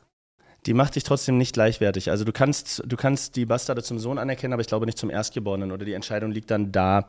Aber ich bin mir relativ sicher, doch, wenn ich drüber nachdenke, dass Ramsey keinen Thronanspruch hat. Nett, dass äh, Ned Stark das nie mit seinem Sohn gemacht hat. Ja, ne? John Voll Schnee. cooler Move von Ned einfach- Stark, Alter. Einfach für immer John Schnee. Pech gehabt. Ja, Ja. Ned Stark, der Ehrenmann, Alter. Ey, Erst geht er seiner Frau fremd und dann äh, erkennt er seinen Sohn nicht an. könnte es sein, dass John Schnee und Ramsay Schnee die gleiche Mutter haben? Nee, ne? Also, also kann natürlich sein, aber ist unwahrscheinlich. Wir wissen es ja immer noch nicht, ne? Ob die, ob die existiert, wer die ist, ob sie hinter der Mauer lebt, vor der Mauer, ob wir sie jemals kennenlernen werden. Who knows? Also in der Theorie könnte das natürlich sein. Ja, ja, klar. Vielleicht gibt es da einfach eine richtig geile Alde, die gerne mit Edelleuten, die im Krieg sind, ins Bett geht. Und die hat Ramsey und John bekommen, kann das sein? Oh Mann. Naja, gut. Wollen wir uns, bevor wir zu Königsmund finally kommen und über die krasse äh, Kämpferei reden, wollen wir da noch kurz über Daenerys reden und alle Plots, die dort so abgehen? Lass uns erstmal über Missande und den Wurm reden. Den Wurm ohne Wurm. Das ist ja die Frage, ne? Also Daenerys fragt ja Missande, Zitat, hat er denn noch einen Pfeiler oder hat er noch sein... Ich weiß gar nicht, nee, ich glaube, das ist nicht das Originalzitat. Pfeiler und die Steine. Aber sie sagt auf jeden Fall, wie ist es eigentlich bei so äh, Unbefleckten? Fehlt denen alles? Der Pfeiler und die Steine? Was ich eine sehr gute Umschreibung finde für das männliche Ja, da- Geschlechtsteil. Da, da entwickelt sich so ein bisschen was. Die sind irgendwie baden und grauer Wurm sieht Missandei nackt. Und weil er noch nie irgendwie mit Frauen interagiert hat, also ich glaube, er findet sie sehr schön und er verliebt sich in sie. Ne? Sie gibt ihm ja auch Unterricht und so. Ich glaube aber auch, dass er auch grundsätzlich das erste Mal eine Frau wirklich so wahrnimmt, weil er ja vorher als reiner Kämpfer wahrscheinlich sowas an sowas wie Liebe oder Lust oder so gar nicht gedacht hat. Und deshalb glotzt er auch ein bisschen auffällig, muss ich sagen. Also es ist so, kennst du dieses Kanye West Meme? So mit Kanye doesn't look away, wenn, äh, wenn Kanye West jemanden so anguckt. Ja, ja, ich weiß Und dann glaub dreht die Person sich um und Kanye guckt aber weiter. Das macht Grauer Wurm auch ungefähr. So, er, er glotzt sie an, sie sieht ihn, bedeckt sich sogar und er glotzt einfach trotzdem weiter, anstatt irgendwie wegzugucken oder so. Spanner. Ich schwöre, Aber- der Exhibitionistenwurm. Ich würde sagen, es ist ihm, es sei ihm verziehen. Missandei Ja. verzeiht ihm ja auch. Ne? Es gibt dann später eine Szene, wo sie so ein bisschen drüber reden, auch über diese Awkwardness und ja, dann auch so ein bisschen sich wieder annähern und sie hat dann so ein bisschen Mitleid mit ihm und seine Mhm. Kastration und er sagt dann sowas in der Art, was ich eine starke Aussage finde, woraus man viel lernen kann. Naja, wäre diese Kastration nicht gewesen, dann wäre ich niemals ein Unbefleckter geworden, dann hätte mich Daenerys nie gerettet, dann wäre ich nie in ihre Garde aufgenommen worden und dann hätte ich dich nie kennengelernt. Und dementsprechend kann er sozusagen damit leben und hat es für sich ja fast schon positiv umgedeutet. Damit will ich nicht sagen, dass man jetzt, wenn einem etwas Schlimmes, Schicksalhaftes passiert, dass man das immer positiv sehen muss. So, manche Sachen sind scheiße und da kann man auch einfach dann sagen, dass das blöd ist in dem Moment. Aber man kann auch so ein bisschen für sich mitnehmen, finde ich, dass aus selbst sehr, sehr schlechten Sachen was Positives erwachsen kann. Ja, Ja, man, kann später. entweder, man kann entweder sich brechen lassen und verkriechen oder man kann versuchen, das Beste daraus zu machen. Das ist zwar oft viel leichter gesagt als getan, Hm. aber Grauer Wurm, der ja wirklich ein schlimmes Schicksal hat, denkt sich, ey, scheiß drauf. ja. Habe ich halt keinen Pfeiler und keine Steine, aber dafür habe ich Missandei. Ja, das wissen wir noch gar nicht. Vielleicht hat er ja sogar noch einen Pfeiler und keine Steine mehr. Also es war ja oft, also ich weiß, dass es in der Antike bei Eunuchen oft so war, dass man nur die Hoden abgenommen hat. Und ich weiß gar nicht, oh Gott, ich bin aber anatomisch auch nicht so. So Kann man dann, ist man denn dann noch theoretisch in der Lage, Kinder zu zeugen? Nicht, nein. nein, Kinder zu zeugen nicht, aber Geschlechtsverkehr zu haben? Ja, das ist die große Frage. Ich denke mal schon, oder? Oder fehlen dann zu viele Hormone, die Ich das anregen? Naja, also es gibt ja auch, wie wir ja spätestens seit ziemlich beste Freunde wissen, man kann ja auch ähm, auf andere Arten und Weisen irgendwie Intimität miteinander erleben. Und ich glaube, wenn man sich anguckt, äh, dass Grauer Wurm eigentlich dazu verdammt war, für immer äh, rumzustehen mit einem Sadisten, der Leuten gerne mal zur, äh, zu Vorführungszwecken die Brustwarzen abschneidet. Und jetzt General in einer freien Armee ist und sogar eine Frau hat, die sich für ihn interessiert, dann fände er auch, selbst wenn er keinen Pfeiler und keine Steine mehr hat, wahrscheinlich einfach bei ihr zu liegen, mit ihr zu kuscheln und sich anzufassen oder so, würde ihm wahrscheinlich auch schon ausreichen, ne? weil der war da so weit von weg. Das stimmt. Und da hast du eigentlich Die sind irgendwie süß, oder? Ja, die sind süß. Die sind süß. Ich hoffe, da, da, da passiert noch mehr. Die sollen irgendwann Partner werden. Das fände ich cool. Aber du hast gerade schon das Stichwort genannt. Beieinander liegen und kuscheln, denn das machen nicht nur Missandei und der graue Wurm in Zukunft, das macht auch Daenerys mit Dario Naharis, obwohl ich da nicht weiß, ob es sich um Kuscheln handelt. Ich bin mir relativ sicher, da hat es sich nicht um Kuscheln gehandelt. Ich glaube auch, auch unsere äh, Khaleesi, Mutter der Drachen, Sturmtochter, äh, Königin der Andalen und der ersten Menschen und bla bla bla bla bla. Ich glaube, die hat sich mal eine Nacht ein bisschen Spaß gegönnt. Ich weiß ja nicht, ich weiß ja nicht. Möchtest du es mal einmal aus deinen Augen zusammenfassen, was da passiert ist? Naja, Dario flirtet ja die ganze Zeit schon ein bisschen rum. Ne? Ähm, und hat jetzt, also er ist ja auch so ein Frechdachs und ich glaube, das ist auch das, was Daenerys so mag. Und er ist jetzt einfach quasi bei ihr in die Privatgemächer, hat er sich gesneakt durchs Fenster, glaube ich. Ähm, und wartet da wieder mit einem frechen, äh, frechen Spruch auf den Lippen auf sie. Ich, hat er auch Blumen dabei? ja, er ich hat weiß Blumen es nicht. Dabei. Er hat auch Blumen dabei und es ist schon klar, worauf er hinaus will.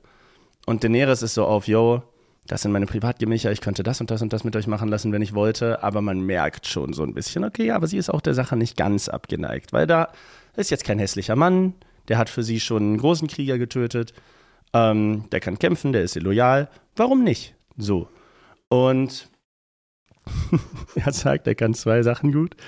Das sind Kämpfen und noch eine andere Sache, nämlich Frauen beglücken, so habe ich es verstanden. Ja.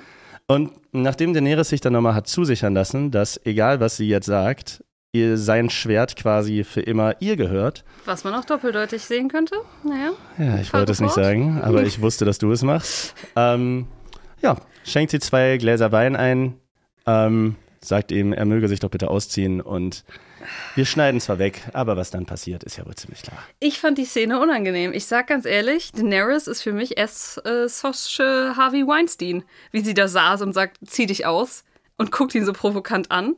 Also, na, ich weiß, also ist es nicht das Gleiche, so, keine Frage. Aber ich fand es unangenehm anzugucken. Ich kann es nicht beschreiben, aber die Machtdynamik hat mir persönlich nicht gefallen. Also, egal, ob es jetzt ein Mann gewesen ist, wäre oder ob es Daenerys ist, die Person, die da sitzt, sozusagen die hundertprozentige Macht hat und dann befiehlt, yo, zieh dich aus und der Person dann beim Ausziehen zuguckt. Ich weiß nicht, ich weiß nicht. Also klar, Dario Naharis. Aber er wollte ja, es doch die ganze Zeit. Ich weiß, er wollte es unbedingt die ganze Zeit und dementsprechend ist es auch eigentlich nicht schlimm. Ich muss sagen, ich fand die Szene trotzdem komisch. Aber du bist ja auch sowieso, also du, du bist ja bei dem Thema sowieso, du fängst dann an zu kichern und so und das ist, mit dir kannst du da ja nicht drüber reden, das geht ja nicht. Na, ich weiß Ich glaube, du, nicht. bi- ich glaub, mir- du bist einfach generell das Feeling, mit dir so eine Szene zu gucken oder zu besprechen, ist wie wenn man so eine Szene mit seinen Eltern guckt, weil du da immer so. Nee, das stimmt mal, überhaupt Die sind ja alle nackt. Nein, ich finde tatsächlich, es gibt Beziehungen und Dynamiken in dieser Serie, die ich gut finde. Also, wo man merkt, keine Ahnung, Leute nähern sich an und das ist alles organisch und das passt. Aber ich fand einfach diese Situation, Dario Naharis ist hier so zu 100% untergeordnet und sie sagt, zieh dich aus. Er zieht sich aus und sie guckt so mehrere Sekunden lang stierend auf sein primäres Geschlechtsteil, so ungefähr, und sitzt da so lassiv zurückgelehnt mit so einem Wein. Ich verstehe so ein bisschen, wo es herkommt und ich verstehe auch, ne, dass es in dieser Szene ja auch anscheinend komplett einvernehmlich war. Ich fand's Mhm. trotzdem eine komische Dynamik. Ich kann es auch nicht mal richtig pinpointen, was es genau ist, aber keine Ahnung, auch da können ja gerne Leute in den Kommentaren schreiben, was sie dazu Ja, Männer, schrei schreibt doch mal in die Interaktion, wie unfassbar schlimm ihr das findet, wenn äh, Daenerys Sturmtochter euch äh, einen Wein anbietet und euch bittet, sich auszuziehen, um danach mit euch ins Bett zu gehen. Das ist, also ich kann mir, ich kann, ich finde auch, Dario Naharis hat es echt scheiß schwer, Alter. Du hast schon recht. Der arme, arme Mann. Na, aber also guck mal, pass auf, pass auf. Ich, Ich ich rede jetzt mal drüber, was nämlich danach passiert. Und vielleicht verstehst du dann ein bisschen mehr, was ich meine. Danach ist es nämlich ja so, dass er am Morgen ihre Gemächer verlässt, Daenerys dann mit Jora redet, mit Jora Mormont und so ein bisschen ihm sagt, yo, ich habe ihn jetzt weggeschickt, er soll äh, nach Junkai reiten und da wieder die Sklaven befreien. Und dann sagt Jora Mormont, also die reden ja so ein bisschen und dann entscheidet sie sich um und sagt zu Jora so ein bisschen, ja, sag ihm ruhig, dass du mich umgestimmt hast. Und sie spielt ja total damit, dass sie gerade die Macht hat und die Männer ihr unterlegen sind und auf ihre Befehle hören müssen und vielleicht auch so gegenseitig um sie buhlen. Und das ist einfach, ich weiß nicht warum, aber ich finde es eine bisschen komische Dynamik. Ich habe das total anders interpretiert. Okay, ja, dann erzähl. Also ich habe das so interpretiert, dass sie gar nicht so krass über Jora vorher nachgedacht hat, sondern sie fand das ganz charmant, dass dieser Dario sich so um sie bemüht, ne, hatte wahrscheinlich auch lange keinen Mann mehr und hat dann einfach sich so ein bisschen der Lust an dem Abend hingegeben. Ne? Und das am Anfang war so, ne, jetzt mal Spaß beiseite mit allem. Ich glaube, das war so ein bisschen so ein spielerisches, ja, zieh dich aus und bla bla bla. Ja. Aber das fand ich schon okay. Okay. Ja. Als sie dann aber am nächsten Tag gecheckt hat, dass Jora Mormont das verletzt, ne? Da, weil da, er sieht Dario Naharis ja auch. Ich glaube, sie hat das gespürt, wollte sie ihm mit diesem sag du ihm, dass du mich umgestimmt hast, zeigen, ey, ich mag mit Dario Naharis vielleicht geschlafen haben, aber du bist mein engster Vertrauter, dein Wort bedeutet mir mehr und deine Anwesenheit bedeutet mir mehr. Also du bist mir als Mensch wichtiger, weil sie wahrscheinlich vorher gar nicht drüber nachgedacht hat, dass sie dem äh, Sayora damit wehtun könnte. Mhm. Und wollte ihn damit, glaube ich, wieder so ein bisschen aufbauen im Sinne von, ey, guck mal, auch wenn ich mit dem geschlafen habe, bedeutet das nicht, dass der jetzt irgendwie höher bei mir sagen wir mal, in der Rangfolge meiner vertrauten Person steht als du, ne? sondern das war halt dann vielleicht einfach nur Sex. Ja, siehst du? Und der Dario Naharis hat sich vielleicht mehr davon erhofft. nein, Spaß. Okay, nein, ich verstehe es voll. Ich, äh, ich sehe auch das natürlich komplett. Also, ja. Hm. Fand es trotzdem einfach Also, ich, ich, ich, fand da jetzt, ich fand da jetzt nicht schlimm so. Da buhlen zwei Typen um eine Frau die lässt sich da, lässt sich da so ein bisschen auf diese Buhlerei ein und so weiter und hat am Ende mit dem, von einem von dem eine ganz offensichtlich einvernehmliche Sache. Wenn du die Dynamik komisch fandst, kann ich das verstehen. Aber würde ich jetzt nicht so krass drauf rumreiten. Hm, gut. Ähm, aber ich glaube, Daenerys ist ziemlich krass auf Dario Naharis. Nein, das. Oh, bitte. Also, reden wir kurz über Jora.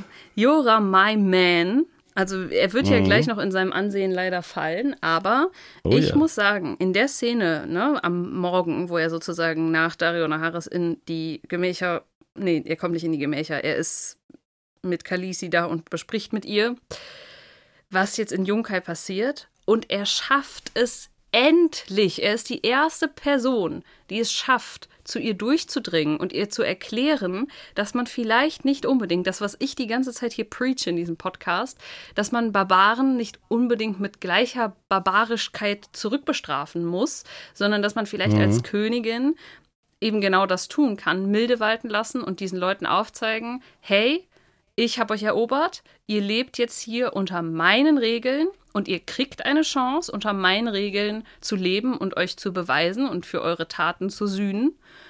Oder ihr kriegt den Kopf ab, aber eben nicht dieses, yo, jetzt bestrafen wir euch doppelt so hart, wie ihr vorher zu anderen wart. Und das finde ich erstmal ja. eine gute Entwicklung.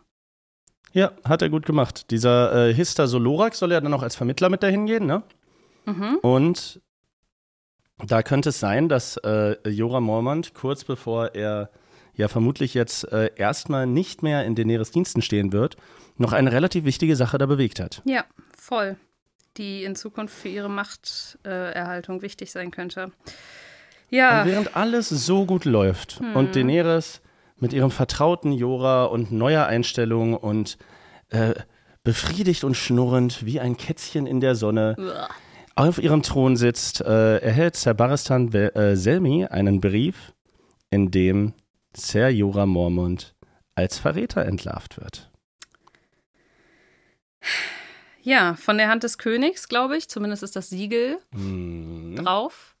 Und in dem Brief wird das enthüllt, was ja irgendwie Fakt war, nämlich dass Jora Mormont zumindest anfänglich ein Doppelagent so ungefähr war. Also er hat auf jeden Fall für Königsmund anfänglich ja Daenerys ausspioniert. Genau, um begnadigt zu werden wegen, äh, den, wegen des Sklavenhandels, den er betrieben hat. Genau. Was aber wir ja als Zuschauer schon wissen ist, er hat irgendwann, nachdem er begnadigt wurde, damit aufgehört, Infos nach Königsmund zu liefern. Das äh, hat ja Wahres, glaube ich, mehrfach schon betont. Und wir sehen das ja auch daran, wie loyal er Daenerys gegenüber ist, dass er ja vielleicht sogar auch irgendwie mehr für sie empfindet und sich ihr vollends verschrieben hat. Ich finde, Herr Baristan reagiert ganz gut, denn äh, er sagt ihm Bescheid, bevor er es an Daenerys gibt. Mm, und es kommt zu einer, tatsächlich zu, zu einem Gespräch zwischen Jora Mormont und Daenerys. Jora will auf sie zu, aber die Unbefleckten verhindern das. Sie haben offensichtlich den Befehl bekommen, Jora nicht an Daenerys heranzulassen. Die beiden sprechen miteinander. Mm, Jora stellt es zwar als eine Intrige von Tywin Lannister dar, dass dieser Brief jetzt erst ankommt, was möglich ist. Voll. Aber er hat einen Punkt. Er gibt zu, spioniert zu haben. Er gibt zu, von ihrer Schwangerschaft erzählt zu haben.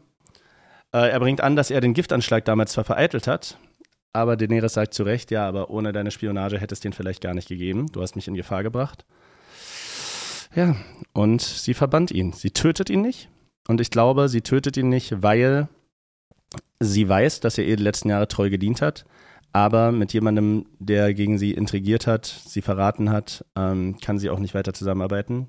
Das heißt, sie sagt ihm, Wenn dein Kopf morgen früh noch in dieser Stadt ist, dann hole ich ihn von deinem Körper runter, so mäßig. Wie finden wir das?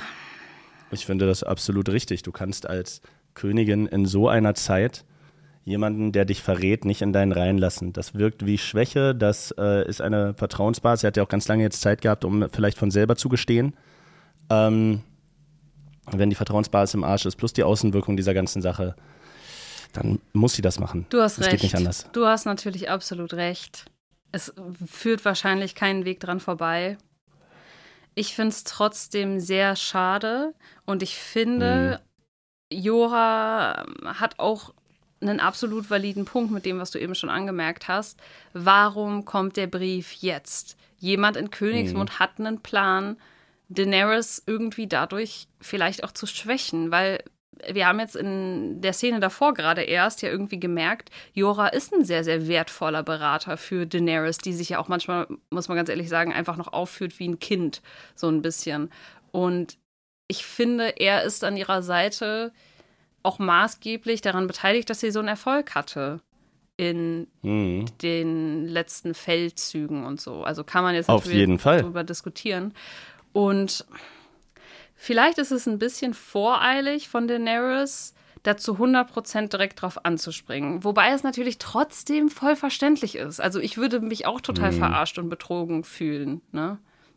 Zwickmühle halt, ne? Vor Ja. allem, sie denkt zurück, wie, wir haben Jora ja auch schon kennengelernt, während er noch spioniert hat. Und auch während er noch spioniert hat, hat er schon sehr treu und loyal gewirkt. Das heißt, sie denkt sich wahrscheinlich auch, Alter, das ist ein guter Schauspieler. Ne? Ja. Wer weiß es schon, wer weiß es schon. Jora ist auf jeden Fall äh, erstmal weg vom Fenster ja was macht und Jora damit jetzt? geht auch Geht er jetzt an die Mauer zu seinem Vater? genau, damit geht auch die Handlung in Königsmund erstmal zu Ende. Mm, was denkst du, was er macht? Gute Frage. Sein Vater, habe ich ja gerade überlegt, ist ja tot mittlerweile, ne? Der wurde ja in Sein Vater ist Krastas Hütte tot, genau. getötet. Aber vielleicht begibt er sich trotzdem zur Mauer. Ach, keine Ahnung, ich weiß es nicht. Ich bin gespannt. Ja, aber er darf ja, er darf ja nach Westeros ja nicht rein. Ja, stimmt. Vielleicht macht er sich auch irgendwo in Essos jetzt einen Namen. Ich habe keinen Plan. Ja, wir werden sehen. Also ich sage dir, äh, es löst sich auf, ne? Der ist jetzt nicht einfach weg, aber was genau passiert, bleib gespannt. So, ich bin aufgeregt, Alter. Scheiß auf die alle. Ich will jetzt, äh, ich will jetzt über das Dings, ich will jetzt endlich über die letzte Szene reden. Tyrion. Wir sind auch schon wieder bei 48 Jahren. Äh. Okay, ich versuche es. Soll ich versuchen, es kurz zusammenzufassen? Tyrion Ja. setzt erstmal auf Jamie, der für ihn kämpfen soll Ja. beim Götterurteil. Jamie sagt nein. Computer sagt nein. Mhm. Kennst du das? Egal. Tyrion fragt Bronn, ob er für ihn kämpfen soll und kann. Bronn sagt nein. Also Bronn hat auch keinen Bock, weil was ja eingeführt wird, ist, der, der fürs Könighaus kämpfen wird, ist der Berg. Das, was ich nicht für Mhm. möglich gehalten habe, weil ich gedacht habe, ja, es wäre ja unlogisch, wenn die jetzt kurzerhand den Berg irgendwie dahin zitieren, ist eingetroffen. Der Berg wurde geholt. Richtig. Können wir ganz kurz, bevor wir noch weiter drüber reden, einmal über den Schauspieler reden? Vom Berg, Ja, der hat sich ja geändert. der hat sich geändert und ich habe ein ganz klein bisschen Research gemacht. Natürlich Mhm. immer so, dass ich nicht gespoilert werde. Ich habe ganz vorsichtig gegoogelt. Ähm, weil du mich darauf hingewiesen man hattest. vorsichtig? Ja, im Sinne von, ich mache das wirklich immer so, ich gucke da mit so gekniffenen Augen und versuche zu gucken, ähm, ob da irgendwo Game of Thrones steht oder so, dass ich das gar nicht Mhm. erst lese. Ich habe nur nach dem Schauspieler geguckt, weil du mich darauf hingewiesen hattest, dass der wohl echt in Wirklichkeit auch ein starker Mann ist. Ja, ein sehr, sehr stark. Also ich meine sogar zu dem Zeitpunkt einer der stärksten Männer, wenn nicht der stärkste Mann der Welt, nach so Strongman-Regeln. ne? Richtig krass, genau, pass auf. Der ist isländischer Strongman, der hat auch einen geilen Namen, irgendwie Ha- Hafstor Julius Björnsson. Mhm. Was schätzt du, wie groß der ist? Also es gibt tatsächlich ein Video, wo er so ein kleines Sparring macht gegen Conor McGregor. Oh, echt? Und ja, ja. Ja. Und Conor McGregor ist ja so, boah, weiß ich gar nicht. 1,78, 79 hätte ich jetzt geschätzt. Ich hätte gedacht, der Typ so 2,10, 2,15 um den Dreh vielleicht. Ja, er ist tatsächlich nur 2,6 Meter. Sechs, ähm, Mhm, okay. Wiegt aber teilweise bei Wettkämpfen über 200 Kilo, was, wenn Mhm. das Muskeln sind, insane ist. Und er hält den Deadlift-Weltrekord. Also mit Deadlift Mhm. ist nicht Vater gemeint, sondern hier ähm, Kreuzheben. Rate, wie viel er gehoben hat? Ey, ich kenne mich überhaupt nicht aus. Ach ja, ich stimmt, bin, du bist ja äh, so ein ja, ja, also Fitnessstudio und Universitäten sind Sachen, die sehe ich nicht von innen. Also ich sag mal so, ich bin ja auch im Fitnessstudio und wenn ich so normale Deadlifts mache, ich versuche das sehr gemäßigt zu machen, dann arbeite ich so mit 20 Kilo plus Hantel. Ich glaube, ich könnte 50, 60 Kilo schaffen, wenn ich unbedingt wollte. Mhm. Okay, ja, sa sag mir einfach die Zahl. Dieser Mann hebt 501 Kilo. Einfach so aus Beinen und Rücken. Das ist unfassbar. Also für alle Leute, die hier irgendwelche Gym Bros sind und sich auskennen, das ist insane viel. Naja, 501 Kilo? Ja. hält den äh, Weltrekord damit auch im Deadliften. Das ist nicht übel, Alter. Krass. Ja, das als kleiner Se Seitenexkurs zu diesem Schauspieler. Mhm. Also irgendwie gut besetzt, muss man sagen. Ja, safe. Ähm, wir sehen ja, der tötet ja auch gleich am Anfang wieder irgendwelche Leute. Cersei juckt's gar nicht, weil sie interessiert sich ja jetzt eh nicht so sehr für, äh, für ihre Bevölkerung. Und spätestens mal Real Talk in dem Moment hätte dir doch klar sein müssen, wer der Gegner wird. Ich muss sagen, ich stand auch da noch auf dem Schlauch. Es ist peinlich, aber ja, natürlich so, ich, wenn ich drüber nachdenke, ich wusste ja, dass Prinz Oberin unter anderem da ist, weil er ein Problem mit den Lannisters hat und weil ja er auch ein großes Problem mit dem Berg hat, der ja seine Schwester vergewaltigt, ermordet und ihre Kinder getötet hat. Ha- hat. Richtig. Ich sage das so auf, weil er das noch mehrfach wiederholen wird in dieser Folge. Und ich weiß nicht warum, aber ich habe irgendwie gedacht, dadurch, dass der jetzt Frieden mit den Lannisters geschlossen hat und in der Jury sitzt, die Tyrion verurteilt, ich weiß nicht, aber das war für mich so absurd, dass der eventuell dann für Tyrion kämpft, dass ich das gar nicht in Betracht gezogen habe. Aber natürlich, es macht irgendwie Sinn. Das war ja irgendwie Mhm. vorher seine einzige Mission, überhaupt nach Königsmund zu kommen, um an diesem Typen Rache zu nehmen, unter anderem. Ne? Genau. Und er wurde die ganze Zeit schon als krasser Kämpfer dargestellt, der die Lannisters nicht mag, sich mit Tyrion aber sogar einigermaßen versteht. In dem Gerichtsurteil auch mal ein paar Fragen gestellt hat und so. Also, du hast schon so viele Guesses gehabt, auf die kein Mensch kommt. Ne? Wenn man dann mal auf dem Schlauch steht, ist schon okay. Aber ich freue mich, dass ich bei einer Sache mich erinnere, dass ich damals direkt gedacht habe, okay, das müssen eigentlich die beiden werden. Dass du da auch einmal auf dem Schlauch gestanden hast, ist gut, weil du hast ja schon eine amtliche Trefferquote, das muss man ja so sagen. Danke, danke. ja, aber Ähm, gerne doch. Bevor wir zum großen Kampf kommen zwischen den beiden, Mhm. gibt es noch eine Szene, die will ich jetzt gerne mit reinnehmen, auch wenn sie erstmal irgendwie irrelevant wirkt, in der Mhm. sich Jamie und Tyrion nochmal unterhalten, kurz vorm Kampf im Kerker und über Mhm. ihren Cousin Orson reden, der, wie soll man sagen, ich glaube, sie benutzen das Wort schwachsinnig, ähm, was man heutzutage, glaube ich, nicht mehr benutzen sollte. Aber sagen wir so, er ist geistig anscheinend sehr stark kognitiv eingeschränkt. Der, Und- der, der ist zu heiß gebadet worden. Der ist vom Wickeltisch, Wickeltisch gefallen damals. Ja, das wissen wir ja nicht, ob das, äh, weiß ich gar nicht genau. War das äh, bei der. Nö, aber schon so, so, würde, so würde ich es ausdrücken. So würde ich es ausdrücken. Und Weil dann, dann weiß man, es ist als Scherz gemeint, weißt du? Ja. So schwachsinnig ist nicht cool. Aber der ist halt, er war ein bisschen dumm. So, fertig, war ein bisschen dumm. ja, aber wirklich würde ich behaupten, schon mehr als das, weil er konnte ja, glaube ich, fast gar nicht sprechen und hat den lieben langen Tag Käfer zerquetscht. Und wenn man ihn gefragt hat, warum er das macht, hat er irgendwie nur gesagt, K -K -K Käfer. Irgendwie so. Also. Mm, Und ich denke die ganze Zeit, also Jamie und Tyrion reden so darüber und Tyrion erzählt, wie er angefangen hat, diesen Jungen zu studieren, weil er wollte unbedingt wissen, warum der den Tag ein, Tag aus nichts anderes macht als Käfer zerquetschen. Und ich denke mir so, boah, jetzt gleich kommt safe eine richtig fette Pointe auf diese Story. Aber es gibt keine Pointe. Die Geschichte ist Nee. dann einfach zu Ende. Und ich weiß nicht, warum sie da war. Ich glaube, es war wirklich einfach nur ein cineastisches Foreshadowing auf das, was in der nächsten Szene passiert, nämlich, dass ein großer, starker Mann, der ansonsten nicht viele Worte verliert, einen anderen wie einen Käfer zerquetscht, oder? Also ich muss sagen, ich glaube auch, wenn da ein Hintergrund ist, der uns beiden nicht klar ist, dann äh, bitte klärt uns in den Interaktionen auf.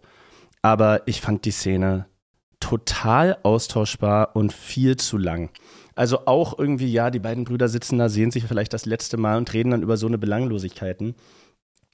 Red Also- halt irgendwie über eine coole Feier, die du miteinander gehabt hast oder so. Ich verstehe schon, dass man dann keinen. Ich würde auch, wenn ich wüsste, mein Leben steht gleich auf dem Spiel, nicht über den Tod oder ernste Sachen reden wollen, aber vielleicht über was anderes als meinen schwachsinnigen Cousin, der Käfer zerdrückt. Na, Ich man, weiß, also ich weiß nicht, was die Szene da sollte. Wenn man jetzt im Deutschunterricht wäre und wenn man jetzt dem Lehrer oder der Lehrerin gefallen wollen würde, dann würde man in der Klausur irgendwie schreiben, sie philosophieren über das Leben an sich. Die Käfer symbolisieren die einfachen Menschen, die einfach nur ihr Leben leben und dann von irgendwelchen Leuten, die nicht mal irgendwelche Ambitionen haben, einfach getötet und zerdrückt Ja, werden. ja. Als Bauernopfer und sowas alles, aber Dieses man kann es auch ja, lassen. Man kann, man kann halt auch in alles was rein interpretieren, ne? ja. So, aber es gibt halt auch manche Szenen, die strecken einfach nur ein bisschen den Spannungsbogen und die Folge. Aber dafür ist der Kampf geil. Ja, also der Kampf, ich sag mal so, ich wusste sofort, da liegt was in der Luft, schon als die beiden begonnen haben zu kämpfen. Denn Prinz Oberin, der kämpft so, dass ich ihm am liebsten, äh, wirklich, ich bin kein, kein, kein Freund von Gewalt, aber ich hätte ihm am liebsten eine geklatscht und gesagt, Junge, kannst du dich mal konzentrieren und vielleicht normal kämpfen? Weil ich weiß nicht, was er da macht. Er schlägt dauernd irgendwelche Räder, macht halbe Flickflacks, tanzt hin und her. Vielleicht ist es auch einfach seine Kampftechnik, aber es sieht halt schon irgendwie peinlich aus, ich sag mal so. Und in dem Moment habe ich schon gedacht, der Typ ist zu überheblich, als dass das jetzt was wird. Mhm. Beschreib gerne du mal, wie du die ganze Szene wahrgenommen hast. Also ich glaube, dass das schon so, da- dass das schon Ja. so darstellen soll, yo, der Berg ist halt einfach nur stark und groß. Und um gegen den zu bestehen, brauchst du halt jemanden, der schnell ist. Das sollte das so symbolisieren, dass das so Capoeira-Tanzmeister-mäßig ist. Das fand, ich, ja- das fand ich sogar cool. Das sieht cool aus. Kämpfe müssen auch nicht realistisch immer dargestellt werden. Und wenn alle Star Wars-Kämpfe realistisch wären, dann würden die Laserschwertduelle in den ersten drei Teilen auch nicht so geil aussehen. Und das ist das Coolste an den Sequels, äh, an den Prequels. Deshalb, das ist schon gut. Wenn man das einfach fürs Visuelle macht, scheiß drauf. Es ist ja immer noch Fiktion. Was mich an diesem Kampf immer stört, also einmal kurz zum Ablauf. Äh, es sieht die ganze Zeit so aus, als ob, äh, als ob Oberin vorne liegt. Ähm, er will ihn aber nicht töten, bevor er nicht gestanden hat, dass er seine Frau entführt, umgebracht und ihre Kinder, äh, vergewaltigt, umgebracht und ihre Kinder getötet hat. Das Mm, singt das er auch auch immer wieder an. mantraartig, genau. Ihr habt meine Schwester Genau, er- vergewaltigt, ihr habt sie ermordet, ihr habt ihre Kinder getötet, ihr habt sie vergewaltigt, ihr habt sie ermordet, ihr habt ihre Kinder getötet. Musste ich jetzt nochmal nachacten, sorry. Er verletzt ihn dabei auch immer mehr ähm, und irgendwann fügt er ihm den scheinbar Todesstoß zu. Und dann liegt der Berg auf dem Boden, Oberin ist über ihm, hat sein Stocklanzen-Ding, was auch immer in ihm drinne. Und da hätte er den Sack zumachen sollen. Da hätte er einfach den Sack zumachen sollen. Denn er sagt, wie, ihr wollt schon sterben? Nein, ihr dürft noch nicht sterben. Ihr müsst erst noch gestehen. Und in dem Moment mobilisiert der Berg nochmal seine Kräfte, zieht ihm das Bein weg, sodass äh, Oberin auf ihn drauf fällt, haut ihm mit einem Schlag einfach die komplette Kauleiste raus, alle Zähne fallen auf den Boden.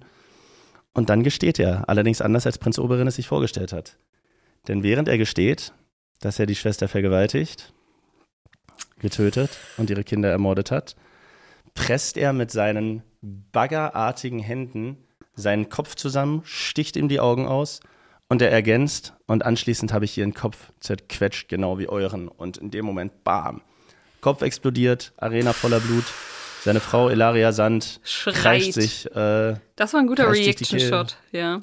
ja, das stimmt. Und Tyrion ist total fertig. Es wird sofort, äh, es wird sofort von Tywin gesagt, die Götter haben gesprochen, Tyrion ist schuldig. Und wenn der scheiß Oberin einfach auf sein Geständnis verzichtet hätte und in dem Moment, als der Berg auf dem Boden lag, die Lanze rausgezogen und ihm nochmal ins Auge gestochen hätte, dann wäre alles cool gewesen. Hochmut kommt vor dem Fall, sage ich dazu. Naja, Ich glaube, das war auf jeden Fall auch die gore-artigste Szene Boah, bisher. das Würde mich war- mal interessieren, wer da Regisseur war, weil die Art und Weise, wie der Kopf zerplatzt und danach dieser doch sehr überzogene Reaction-Shot auf seine Frau, wie sie kreischt, hat, hat wirklich Splatter, Splatter-Vibes. ja, das Ne, das stimmt. hat vom Shot her gar nicht, so- gar nicht so sehr da reingepasst. Vielleicht hat die Folge irgendein Regisseur mit Gore-Erfahrung oder so gedreht. Ich muss sagen, das ist mir nachhaltig im Kopf geblieben, so wie die Daumen des Bergs im Kopf von Prinz Oberin. Dieses wie er da seine beiden Finger in die Augenhöhle steckt und dann quillt da das Blut raus und am Ende sieht man ja auch diesen zerplatzten Kopf. Ich habe mich so ein bisschen versucht, mal in, in den Schauspieler reinzuversetzen und mir so gedacht, Alter, wenn so eine Szene von mir existieren würde, mit meinem Gesicht, ich glaube, ich würde darauf gar nicht klarkommen. So schrecklich finde ich das. Boah. Ja, Pedro Pascal ist doch Profi, das wissen wir doch. Ja, aber also, oh, oh ich ja. weiß nicht, ich weiß nicht, oh, ich, ich weiß, ich kann es nicht beschreiben, aber es hat mich auf jeden Fall nachhaltig geprägt. Das wird mir jetzt erstmal so schnell nicht mehr aus dem Kopf gehen. Diese das kann ich Art irgendwo nachvollziehen. des Sterbens, Tötens. Naja, auf jeden Fall hat Tyrion das Götterurteil verloren. Was passiert jetzt? Ich weiß es doch nicht. Ja, das ist auch meine große Schlussfrage, die ich hier aufgestellt habe. Wird Tyrion sterben? Ich kann es mir sogar vorstellen. Also, ja? ich kenne ja wirklich kaum was über die Serien. Und wenn ich mal was kenne, dann mhm. merke ich das auch gerne in diesem Podcast an. Und über Tyrion, beziehungsweise über Peter Dinklage, weiß ich überhaupt nicht, wie lange er mitgespielt hat. Ich weiß, dass er für die Serie so ein bisschen steht. Ich weiß auch, dass es irgendwie eine große Sache war und ist, dass halt in den 2010er Jahren so eine große und wichtige Rolle von einer Person, die kleinwüchsig ist, auch eben besetzt wurde und die Rolle nicht nur als Inhalt hat, die Person ist kleinwüchsig, sondern nein, das ist eine richtig, richtig gut geschriebene Rolle, verkörpert von einer mhm. kleinwüchsigen Person, wo ich ja generell einfach Fan von bin. Und von einem richtig, richtig guten Schauspieler auch, ungeachtet seiner Körpergröße. Ja, ja, genau. Peter Dinklage ist ein toller Schauspieler. Keine Frage. Ich könnte mir aber vorstellen, dass man für diese ikonische Sache ihn gar nicht unbedingt jetzt noch weiter bräuchte. Also weißt du, was ich meine? Seine Rolle ist schon so weit, dass sie genug Impact hätte, um den Hype zu rechtfertigen, meinst du? Genau.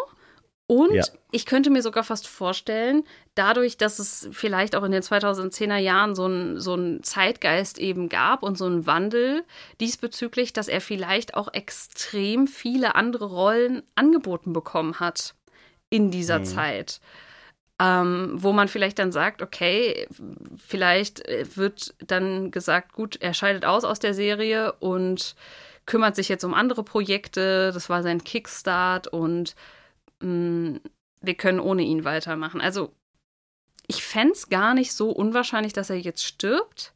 Ich würde es mir aber nicht wünschen. Also ich würde mir definitiv mhm. wünschen, dass er uns noch ein paar Staffeln zumindest erhalten bleibt. Na, ein paar Staffeln ist gut. Wir haben ja nur noch vier vor uns. Wir sind ja, ja, ziemlich genau bei der Hälfte angekommen. Zumindest vielleicht bis zur fünften, sechsten, siebten Staffel. Ich weiß es nicht. Mhm. Okay. Aber andererseits, wie soll ähm, er da rauskommen? Wie soll er da rauskommen? Das geht ja nicht. Wir sind bei 90 Minuten. Ich würde sagen, wenn wir äh, langsam zum Ende kommen, dann können wir das vielleicht noch herausfinden. Ach so, ja. Also ich muss sagen, ich bin wie immer hyped und ich würde jetzt gerne, ich bin jetzt wirklich in dieser, in diesem Hype drin, dass ich echt immer Bock habe, nachdem wir Podcast aufgenommen haben, die nächsten Folgen direkt zu gucken. Also es ist schon so, dass die Serie mich schon jetzt mittlerweile gut in ihren Bann gezogen hat. Das hat die Serie mhm. gut hinbekommen und ich bin gespannt, oh, was da, was da, was da rauskommt bei Tyrion. Verstehst du, wie groß das geworden ist damals? Ja, klar. Gerade mit sowas wie dieser Szene jetzt hier gerade. Also wenn ich jetzt ja. wüsste, ey, ich habe das gesehen und erst nächste Woche sehe ich, wie es weitergeht, na, da wäre ich auch ganz schön hyped. Und würde wahrscheinlich in hm. irgendwelchen Foren diskutieren. Leute, glaubt ihr, Tyrion wird nächste Folge sterben? Ah! Keine Ahnung. Wenn du wüsstest, wer noch lebt und wer noch stirbt. Also du sagst, wenn ich dich jetzt frage, wir haben ja jetzt äh, Folge 9 und Folge 10 vor uns. Erfahrungsgemäß wissen wir, Folge 9 ist eigentlich immer die Knallerfolge Stimmt. einer Staffel. Uh. Und Folge 10 dann die Setup-Folge. Ich habe überhaupt keine Ahnung mehr, ob das in der vierten Staffel auch so ist. Ich habe nicht mehr im Kopf, was nächste Folge passiert. Also ich weiß, ähm, was noch so ansteht in der nächsten Zeit, aber ich weiß nicht mehr, was nächste Folge los ist. Ähm, aber wir gucken gleich ein Staffelfinale. Und nehmen wir mal an, es würde noch jemand das Zeitliche segnen in dieser Staffel. Was glaubst du, wer ist es? Boah, also Sansa auf keinen Fall. Das kann ich sofort sagen, weil sie hat ja jetzt gerade so eine Entwicklung durchgemacht, das muss jetzt nochmal weitergezogen werden. Ähm, mhm. Das kann ich ausschließen. Wodurch auch? Sansa ist ja gerade in Sicherheit auch. Ja, Aria Hund, genauso wie ähm, Podrick und Brienne, glaube ich auch nicht. Die sind zu wichtig mit ihren eigenen Stories gerade. Mir fällt gerade auf, dass wir in den beiden Folgen kein einziges Mal Bran gesehen haben. Vielleicht waren die deswegen so gut. Boah, stimmt. Kein Alter. einziges Mal kam der vor. Ähm, Digga, ich liebe alles an diesen Folgen.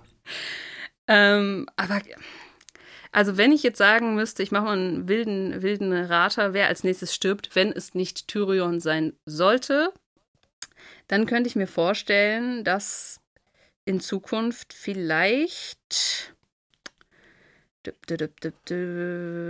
das ist wirklich schwer zu sagen. Dario Naharis stirbt, jetzt wo er Daenerys einmal nahe gekommen ist. Okay, Ach, das war eine äußerst lange, äußerst unaufschlussreiche Antwort. Ich würde sagen, wir treffen uns wieder. Selbe Zeit, selber Ort, nächste Woche Sonntag Folgt, bei äh, Das erste Mal rein. in Westeros. Genau, das wollte ich auch nochmal sagen. Die Leute sollen dem Podcast folgen. Das ist auch ganz wichtig. Dann verpassen sie keine nächste Folge.